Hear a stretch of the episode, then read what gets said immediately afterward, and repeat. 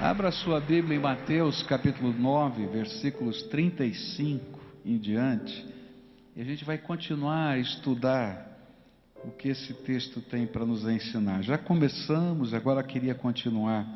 Diz assim a Bíblia: Jesus andava visitando todas as cidades e povoados. Ele ensinava nas sinagogas, anunciava boa notícia sobre o reino curava todo tipo de enfermidades e doenças graves das pessoas.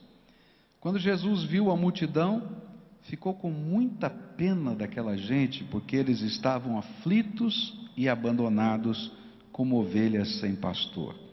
E então disse aos discípulos: A colheita é grande mesmo, mas os trabalhadores são poucos. Peçam ao dono da plantação que mande mais trabalhadores para fazerem a colheita. E Jesus chamou os seus doze discípulos e lhes deu autoridade para expulsar espíritos maus e curar todas as enfermidades e doenças graves. Querido Senhor, nós temos estudado a tua palavra, mas quem somos nós, Senhor, para poder trazer para o coração humano a tua vontade? Se o teu espírito não falar, ninguém vai conseguir ouvir a tua voz. Então, olha para o nosso coração, olha para a nossa alma, olha para cada um individualmente e revela a tua presença entre nós. Que esse não seja um tempo de um discurso religioso, que esse seja um tempo de uma reflexão pessoal, onde o teu espírito opere entre nós Fala conosco, Jesus. Eu estou aqui ansioso por ouvir a tua voz. E eu sei que os meus irmãos também. Revela a tua grandeza, a tua bondade, a tua força. É aquilo que oramos em nome de Jesus. Amém e amém. Você pode se sentar. Falamos sobre esse texto e refletimos que Jesus estava lá na Galiléia visitando cada vila, cada cidade anunciando o evangelho do reino, curando os enfermos, expulsando os demônios, fazendo uma série de ações tremendas. E em um determinado momento ele olha para os seus discípulos e diz assim: Olha, a colheita é grande demais e faltam trabalhadores. Ele estava trabalhando sozinho praticamente. E então ele diz assim: peçam ao dono da plantação que mande trabalhadores. E nesta oração ele tinha uma expectativa, ou tinha algumas expectativas, que Deus respondesse, despertando os servos de Deus, o povo de Deus, para que vissem o que Jesus estava vendo. E o que, que Jesus estava vendo? O sofrimento das pessoas, o desespero, a desorientação das pessoas. Ele estava vendo é, a colheita, o juízo final que viria. E então ele estava pedindo: Senhor, abre os olhos desse povo para eles poderem enxergar o que o céu enxerga quando olha a terra. E nós estudamos isso já. Depois, a segunda expectativa de Jesus era que os servos de Deus que vissem pudessem fazer o que Jesus estava fazendo. E o que Jesus estava fazendo? Ele estava indo ao encontro das pessoas, por isso ele foi a todas as vilas e cidades. Ele levava uma boa notícia: o reino de Deus chegou, a esperança, a salvação, a recomeço, a cura, a transformação. Ele ensinava também os valores do reino, porque se a gente não viver os valores de Deus na vida, a gente vai construir a desgraça na nossa própria vida. E ele cuidava do homem não só da sua alma, mas o homem como um todo, corpo, alma, espírito. Ele estava preocupado com a vida aqui, a vida eterna, com todas as coisas que estavam envolvidas na nossa vida. Estudamos também que não, não estudamos, paramos aí. Agora que eu vou estudar, né? Me perdi aqui. E aí, o que, que acontece agora? Termina essa oração, esse, essa conversa, Jesus olha para os doze discípulos, né? e diz assim: Estou chamando vocês.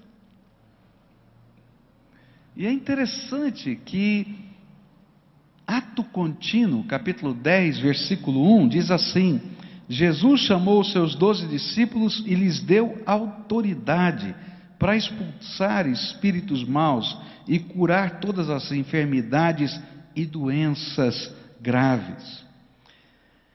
É interessante que nessa hora, a resposta da oração que Jesus estava fazendo ao Pai, pedindo que nós orássemos junto com Ele ao Pai, ela começa a se cumprir numa delegação de autoridade. O que é que Jesus esperava? Ele esperava que Deus despertasse os servos de Deus para utilizarem a autoridade que Ele estava lhes dando.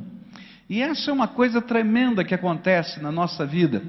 Quando o Senhor nos toca, quando o Senhor fala conosco, quando o Senhor nos move, quando Ele abre os nossos olhos para enxergar a dor do outro e ser um instrumento de graça na vida do outro, quando Ele nos leva a fazer o que Ele estava fazendo, ir lá, caminhar, trabalhar, Ele não nos manda sozinhos e nem somente nos manda na força da nossa carne, da nossa mão.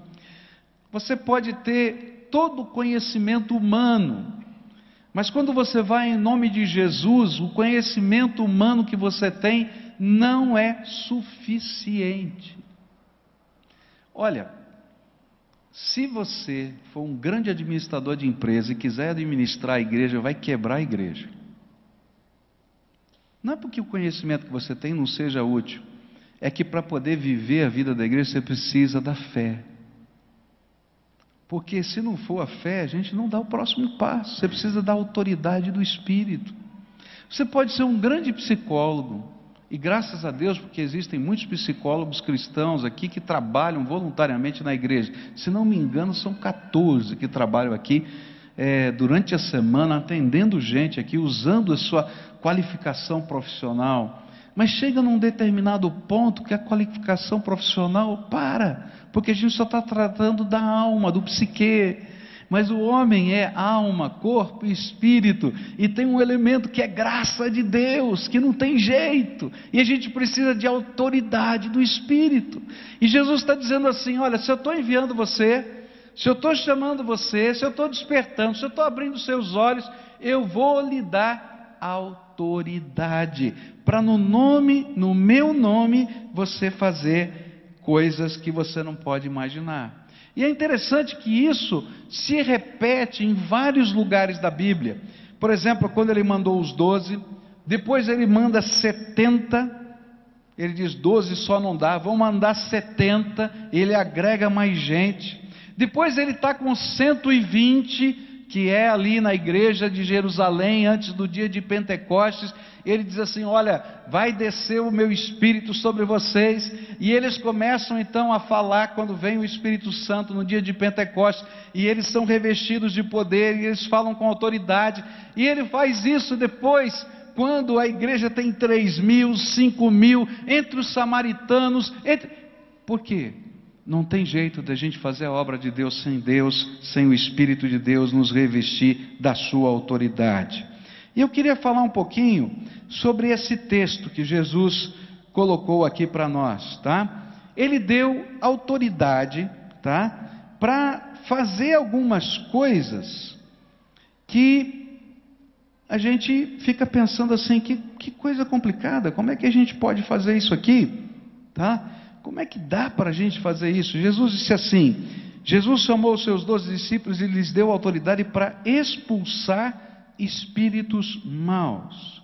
E aí eu queria entrar com esse assunto para vocês aqui. Como é que Deus nos dá essa autoridade ou o que que significa essa autoridade de expulsar espíritos maus? Por que isso? Por que, que Jesus deu essa autoridade? Porque quando nós anunciamos o Evangelho, nós estamos tirando das garras de Satanás pessoas. Em uma linguagem popular, nós estamos literalmente saqueando o inferno.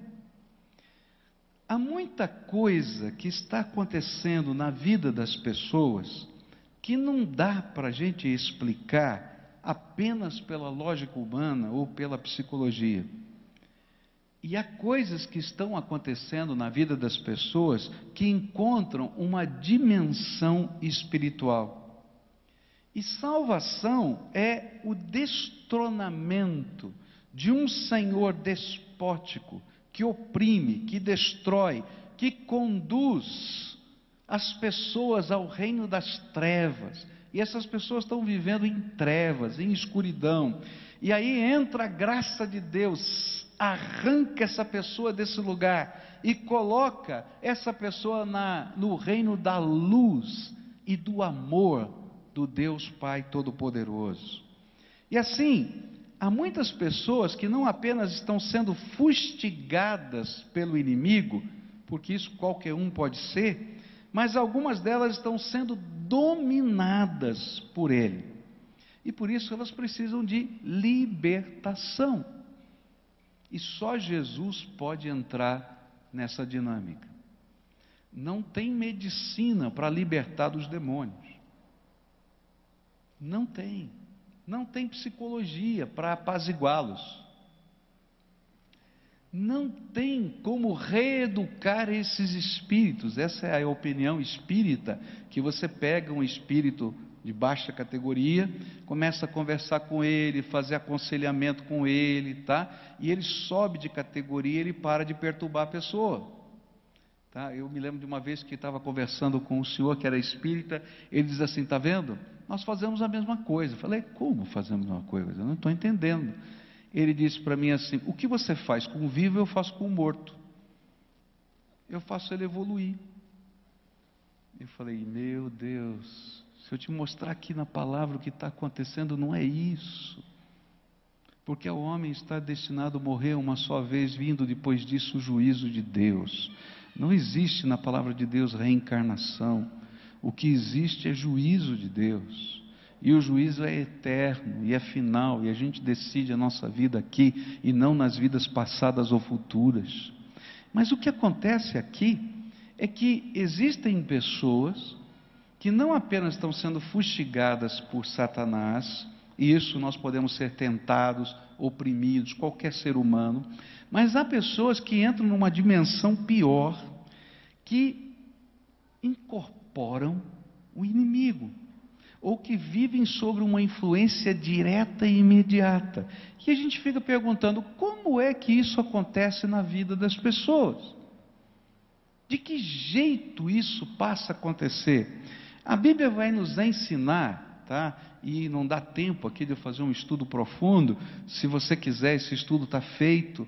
É, você pode pegar o DVD sobre batalha espiritual e você vai ter com mais detalhes esse assunto, ou entrar na nossa linha de ensino aqui da igreja e trabalhar aí oito semanas sobre esse assunto, e a gente vai poder trabalhar mais profundamente. Mas há pessoas que ficam sob a influência de Satanás porque invocam demônios.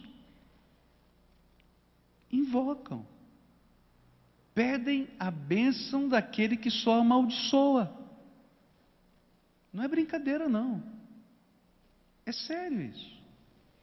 Alguns invocam demônios imaginando que estão invocando espíritos de luz, mas não existe esse negócio.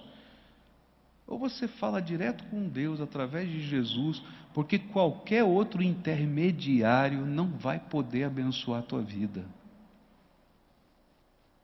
E há pessoas que são, então, dominadas, porque invocando esses espíritos passam a possuí-los. Esses espíritos os possuem. Há pessoas que fazem isso através da participação de cerimônias dedicadas a esses demônios, mesmo que com outros nomes. E alguns são conduzidos até pelos pais, que imaginam que estão levando uma bênção. Eu me lembro de uma família que, que nos procurou uma vez aqui, não aqui, numa outra igreja, e nós estávamos conversando e a família estava desesperada porque alguns, algumas coisas muito esquisitas aconteciam com o filho, um jovem. Esse jovem já tinha batido o carro três vezes e o que acontecia é que ele ficava possesso na direção, perdia o controle e aí o carro batia. E foi a primeira vez, a segunda e a terceira, e os pais ficaram tremendamente assustados, porque numa das vezes eles foram socorrer o menino e viram o menino possesso, falando de uma maneira diferente, de um jeito diferente, esquisito demais. E aí eles correram para uma igreja e foram lá e disseram, pastor, o que está acontecendo com o nosso filho? E a gente começou a conversar, e disse, mas como é que aconteceu isso?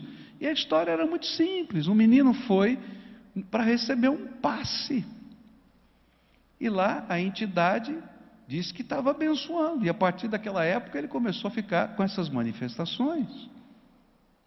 Às vezes vem uma aparente bênção, mas essa aparente bênção não tem nada a ver com o que o inimigo está fazendo, porque o inimigo, se der alguma coisa com a mão, ele vai tomar com as duas tudo que você tem, porque a Bíblia diz que o inimigo veio para matar, roubar e destruir. E aí Jesus então diz para os discípulos: Eu vou te dar autoridade para quando você estiver trabalhando com as pessoas, evangelizando, e encontrar pessoas que estão sofrendo por causa dessas manifestações do diabo, você você, eu, qualquer um temente a Deus, servo do Senhor Jesus Cristo, recebe essa autoridade de, em nome de Jesus, proclamar que o reino de Deus chegou e que há salvação e libertação e expulsar os demônios. Essa não é uma autoridade dada aos pastores, é autoridade dada a todo aquele que confessa Jesus como Senhor e Salvador da sua vida e que tem a marca de Jesus na sua alma, o selo do Espírito Santo. Por isso, o Senhor estava dizendo: abre os olhos do meu povo para enxergar que eu estou dando autoridade para ele, no nome, no meu nome, para expulsar demônios. Como é que as pessoas ficam possessas? Quando nós abraçamos, ou quando alguém abraça determinados tipos de pecados, de modo que a gente perde a vergonha de praticá-los, e a dureza do nosso coração desumaniza o nosso ser. Está entendendo? Como é que alguém pode ficar possesso? Tá?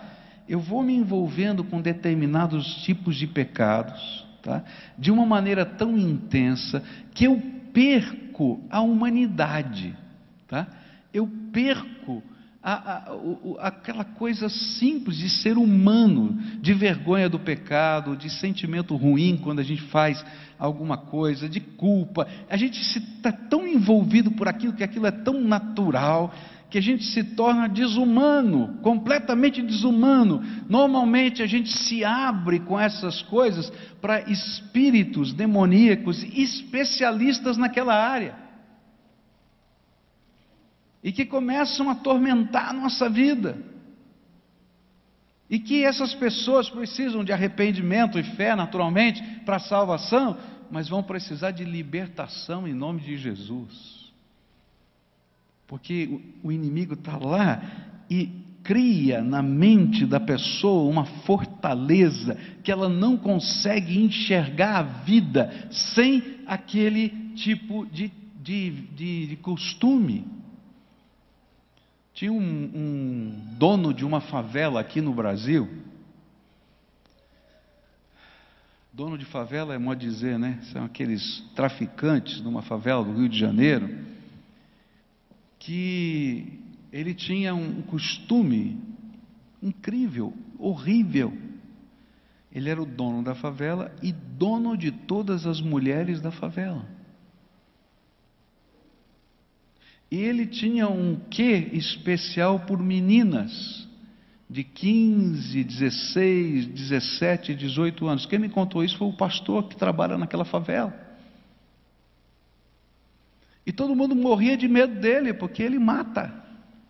E ele mandava os soldados dele, meninos armados, buscarem as meninas. E ele queria ser o colecionador da virgindade de todas as meninas da favela. Gente, isso não é normal. Não é humano. Para para pensar. É claro, alguém vai dizer: esse cara é um psicopata, é isso, é aquilo. Talvez até seja. Mas olha, tem alguma coisa demoníaca nessa história. Está entendendo? Coisa que a gente não consegue conceber. No trabalho do circo que a igreja tem, chegou uma ocasião, os missionários do nosso circo pararam numa, numa região aqui de Curitiba, começamos a pregar o Evangelho, e lá naquele contexto do, da, da, daquela região pobre, no final do culto, chegou uma família e disse assim: Olha, pastor, nós precisamos de ajuda o, o meu marido, o meu marido tem uma tara. Ele abusa de todos os filhos, menino ou menina. E a gente não aguenta mais. E aí foram os missionários na casa dessa, dessa pessoa. Quando chegaram para confrontá-lo, o homem ficou muito bravo. Mas quando repreenderam em nome de Jesus, o homem parecia um bicho, começou a subir nas paredes que nem gato endemoniado, foram expulsos os demônios, aquela família se converteu, aquele homem se converteu, nunca mais tocou em ninguém na sua casa, se tornou um homem de Deus, porque ele estava possuído por Satanás. Há coisas que eu não consigo explicar, gente, que você não consegue explicar que estão numa dimensão fora da humanidade, que são desumanas. E o que, que a gente precisa é do poder de Deus entrando na vida e libertando e transformando. E Jesus estava dizendo para os seus discípulos: e ele não disse só para os doze, ele disse para os setenta. E ele disse depois: Olha, vocês recebereis poder, sereis testemunhas, tanto em Jerusalém, Judéia, Samaria, até os confins da terra. E a gente vai ver lá em Marcos 16: E estes sinais se seguirão aos que crerem, em meu nome expulsarão os demônios. Ele não está falando só para os apóstolos, ele está falando que quando o reino de Deus chega, o reino de Satanás começa a tremer e bater em retirada. E quem são os agentes desse reino? São os pastores? Ah, meus irmãos, a oração de Jesus é assim: manda, Senhor, trabalhadores para a tua seara, gente que possa enxergar o que a gente está vendo, gente que possa sentir o que a gente está sentindo e gente que possa fazer o que a gente está fazendo. Meu querido, se você quiser entrar na obra de Deus, fazer parte dessa, dessa missão abençoadora de Deus, é você que Deus vai revestir de autoridade. Porque Deus não gosta de ter intermediário, Ele fala com seu filho, Ele abençoa o seu filho, Ele dá autoridade para o seu filho. Primeira vez que eu tive que expulsar um demônio foi a coisa mais esquisita na minha vida. Eu já tinha visto pessoas expulsarem demônios. Eu tenho que confessar que eu não gosto muito dessa coisa, não, tá? Eu acho que você também não. Mas quando precisa, a gente tem que agir em nome de Jesus. Eu me lembro que eu estava, eu fui visitar uma senhora num hospital, e quando cheguei no hospital para visitar essa senhora, a senhora envolvida com banda, com uma série de coisas, quando eu cheguei para fazer aquela visita, assim, não dá para explicar, eu não ouvi voz nenhuma, nada, nada, nada, eu simplesmente tive um sentimento na minha alma, e o Espírito de Deus falou assim: Isso aqui não é doença, isso aqui é uma manifestação de Satanás. E aí eu fiquei pensando: Tá bom, Senhor, o que, que eu faço com isso agora? Eu fiquei pensando, se a pessoa começa a expulsar demônio aqui no hospital, essa mulher começa a rolar da cama, vai chegar médico, vai chegar tudo, está doido, não vai ser uma confusão danada. E eu fiquei pensando, Senhor, tenha misericórdia, eu não sei o que fazer. Eu tinha 21 anos. E aí então eu conversei com aquela senhora, li a Bíblia para ela, orei, mas não expulsei demônios.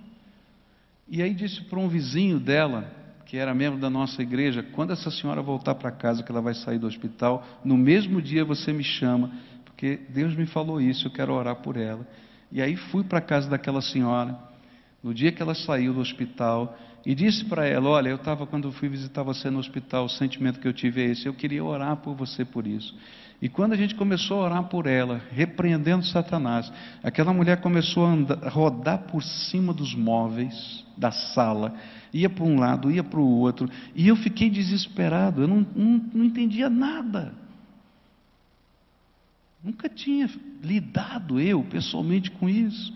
E a única coisa que me veio no coração, assim, foi dizer assim: Senhor, manda os teus anjos aqui, porque essa mulher vai se machucar. Amarra essa mulher aqui, senão ela vai se machucar.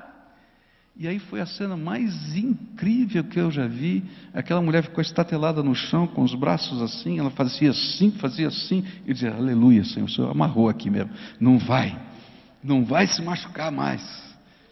E aí eu disse: o que, que eu vou fazer? E você sabe, eu não sou um cara de gritar, de fazer coisas assim, sou né, mais comedido, assim. Eu não tive dúvida, cheguei no pé do ouvido dela, deitadinha no chão, falei: Espírito maligno, sai dela em nome de Jesus, que você não tem mais autoridade sobre essa vida. E aí começou a gritar e fazer um monte de coisa e foi embora. E nunca mais voltou. Batizei aquela mulher, a família dela. Deus é bom. E a autoridade é dele, não é do pastor Pascoal, não é do Joãozinho, do apóstolo Fulano, é de Jesus, porque tudo que a gente vai fazer é em nome de Jesus. Então o que o Espírito Santo de Deus está falando é: se você faz parte desse time, quando tiver um enfrentamento desse, tenha paz no seu coração e exerça a autoridade que é de Jesus. E o que vai acontecer? Graça de Deus. E sabe o que é incrível? É que quando eu saí daquela primeira ocasião, eu estava dirigindo o meu carro e dizia assim: o que, que aconteceu? Porque eu sei que eu sou pecador, cheio de defeitos, como você é. E o diabo às vezes acusa a gente de tanta coisa. Ó, oh, você cometeu um pecado faz meia hora, agora você não tem autoridade. Mentira, porque o sangue de Jesus já te lavou, te perdoou. Isso é um ato da graça de Deus. Essa é uma santa autoridade que o Espírito está delegando. E Jesus disse assim: Olha, essas pessoas que estão vivendo essa opressão terrível, essas pessoas que estão aceitando essas maldições como se fossem bênçãos. Quando a gente anuncia o Evangelho, a boa notícia de que há um Salvador, algumas vezes teremos que enfrentar esse opressor em nome de Jesus. E é a autoridade que Jesus nos deu em nele, no nome dele, que nos permite viver essas coisas. Agora tem uma coisa: você só vai experimentar essa autoridade se você estiver disponível para servir.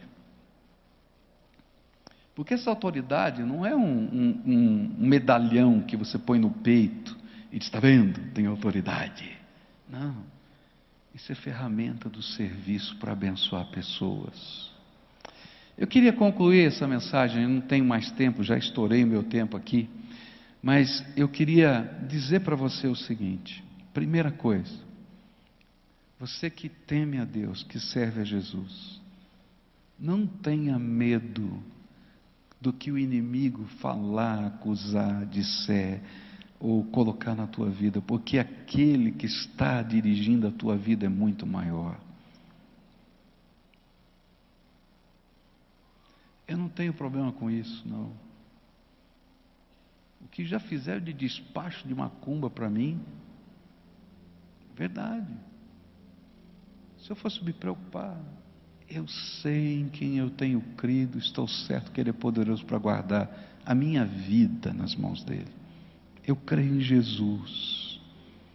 Outra coisa, eu não sou capaz para muitas coisas, eu não sou especialista em expulsão, expulsão de demônio. Sou não. Eu sou um crente. Você é crente? Então, se um dia você tiver que se deparar com uma situação dessa, lembra disso. Não é você, não é a tua autoridade, não é a tua sabedoria, não é o curso que você fez de expulsão de demônio que funciona. É a graça do Deus. E Deus tem prazer de usar gente simples, temente a Deus, que confia na sua graça. porque Ele se relaciona diretamente com a gente. Agora, eu quero dizer para quem talvez esteja aqui e que está sendo oprimido pelo diabo, que algumas dessas coisas que você não tem controle, que você não entende, que você não sabe, que você não diz assim, não é normal. Lá no teu coração você sabe que não é normal, que você precisa de uma intervenção de Jesus. Eu tenho uma boa notícia para você. A boa notícia é que Jesus ama você e que Jesus está preocupado com você e que Ele veio a esse mundo por sua causa e que Ele tomou o teu lugar lá na cruz, porque Ele ama você, porque o salário do pecado é a morte, Ele tomou o teu lugar na cruz. E Ele viu esse mundo que a Bíblia diz já se está envolto pelo maligno, porque há um espírito que controla o curso desse mundo, a filosofia que governa a humanidade, está nas mãos de Satanás fazendo a verdade virar mentira, ou a meia-verdade parecer verdade inteira, querendo destruir as estruturas básicas da sociedade, como a família, por exemplo. Ele amou tanto você que ele morreu na cruz para que através do sangue dele e da autoridade que o Pai deu a ele, todo aquele que invocasse o nome de Jesus pudesse ser salvo e ser livre. E na hora que a gente recebe Jesus como Senhor e Salvador, naquele instante o Espírito Santo de Deus desce do céu, entra no nosso coração e coloca um selo, uma marca de propriedade, e diz assim: propriedade exclusiva de Jesus Cristo. E a Bíblia diz em João capítulo 5: e o maligno não lhe toca. O Senhor vai estar fazendo isso na tua vida. Se você está vivendo esse tempo de opressão, de angústia, sabe que não é normal, sabe que o inimigo está oprimindo a tua vida, eu queria orar por você. Agora, presta atenção. Essa oração, se não vier acompanhada de compromisso com Jesus, vai ficar pior. Porque a Bíblia diz assim: que a gente expulsa um demônio, ele vai embora por causa da autoridade de Jesus ele dá uma voltinha lá fora e depois dá uma espiadinha na antiga casa. Jesus ensinou isso. Se ela tiver limpinha, varrida e adornada, mas não tiver um Senhor dentro da casa, ele volta e traz com ele mais sete que estão perambulando por lá. E Jesus disse: o estado posterior é pior do que o anterior. Por quê? O libertador da nossa vida é Jesus Cristo. Você precisa que ele entre no teu coração, ele cele a tua vida não há cerimônia religiosa mais poderosa do que a presença de Jesus todos os dias na nossa vida. Ele ser o seu companheiro, você fechar a porta do seu quarto e falar direto com ele, você sentir a presença dele, você ouvir a voz dele, você conhecer a vontade dele através das escrituras sagradas. Então, quando a gente faz isso, a graça de Deus se manifesta e libertação de Deus vem sobre nós.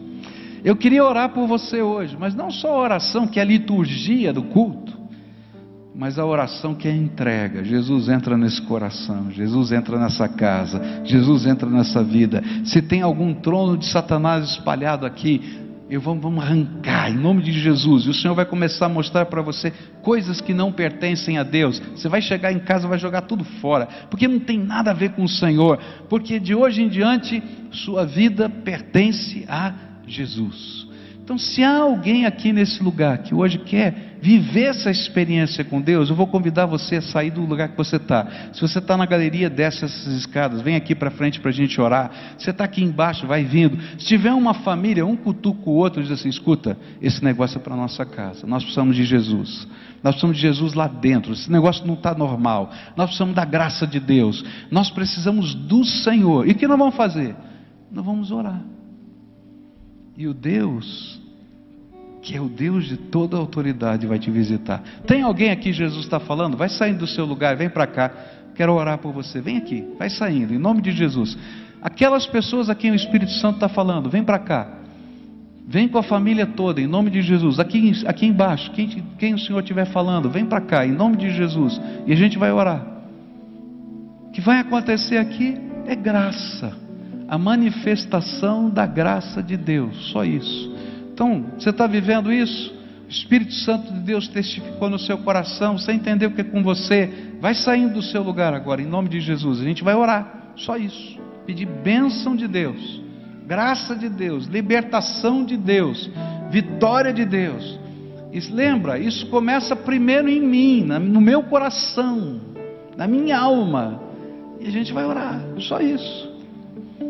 Graça de Deus, libertação de Deus, poder de Deus. É o Espírito de Deus atuando na nossa vida, só isso.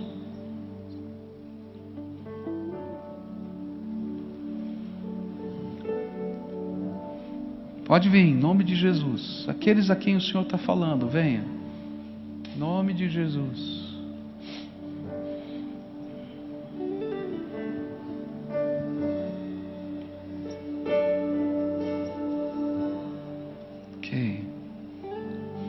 Queria pedir aos pastores para descerem aqui, os diáconos, para chegarem perto, os líderes todos da igreja que quiserem se aproximar para estar junto nesse momento de oração.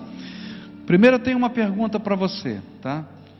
Quantos que estão aqui, tá? Nunca fizeram uma entrega da sua vida formal para Jesus? Olha, você falou com ele, olha, hoje eu estou entregando a minha vida, o meu coração, a minha família.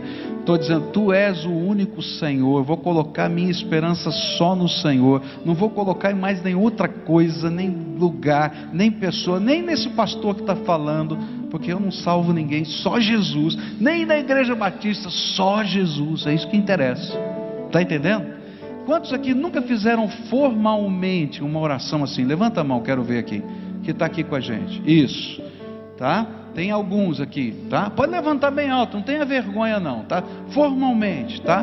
Então nós vamos começar com isso. Você, concorda comigo, tá? Então agora você vai dizer assim para Jesus, tá? Usa as suas palavras. Senhor Jesus, eu hoje te recebo como meu único e suficiente Salvador. E quero entregar minha vida para que o Senhor tenha todo o controle e que um milagre aconteça no meu coração, do Senhor colocar o selo do teu Espírito Santo e eu ser propriedade exclusiva de Jesus. Eu quero te oferecer a minha casa, a minha família, e quero pedir que o Senhor seja a bênção que nós precisamos. Amém? Amém. Agora eu quero orar por você. Estão vivendo batalha, opressão, angústia, tem alguma coisa específica que está acontecendo na vida? Alguns precisam de libertação, pecados que estão envolvendo e estão desumanizando, tá? Eu vou orar primeiro por isso. Tá? Eu não sei, eu não conheço. Tá? Então você está vivendo isso, está dizendo, Jesus, está acontecendo isso, está tá me quebrando, está me arrebentando, eu quero ser liberto. Agora, presta atenção, não é uma vara mágica, não, tá? Jesus tem que ser o Senhor, você vai trocar esse rei que está governando a tua vida por Jesus. Então você vai ter um encontro com Jesus todo dia. E vai dizer: Jesus, me ensina. Eu quero dar o próximo passo da libertação. Concorda com isso? Então vamos orar por isso agora, tá? Senhor Jesus, tem aqui gente que está sendo escravizada por algumas coisas e estão ficando desumanos por causa disso. Nessa hora, Pai, na autoridade do Teu nome, eu quero repreender todo espírito que escraviza, todo espírito que amarra, todo espírito que faz com que essas pessoas sejam movidas de um lugar para o outro e, Senhor, estejam à mercê da vontade do maligno. E nesta hora, Pai, eu quero te pedir, abençoa Quebra essa corrente agora. Derrama, Senhor, do teu sangue precioso. E que haja libertação. Que haja libertação. Que haja libertação em nome de Jesus. Pai, seja o Senhor dessas vidas. É aquilo que eu te peço. Amém e amém.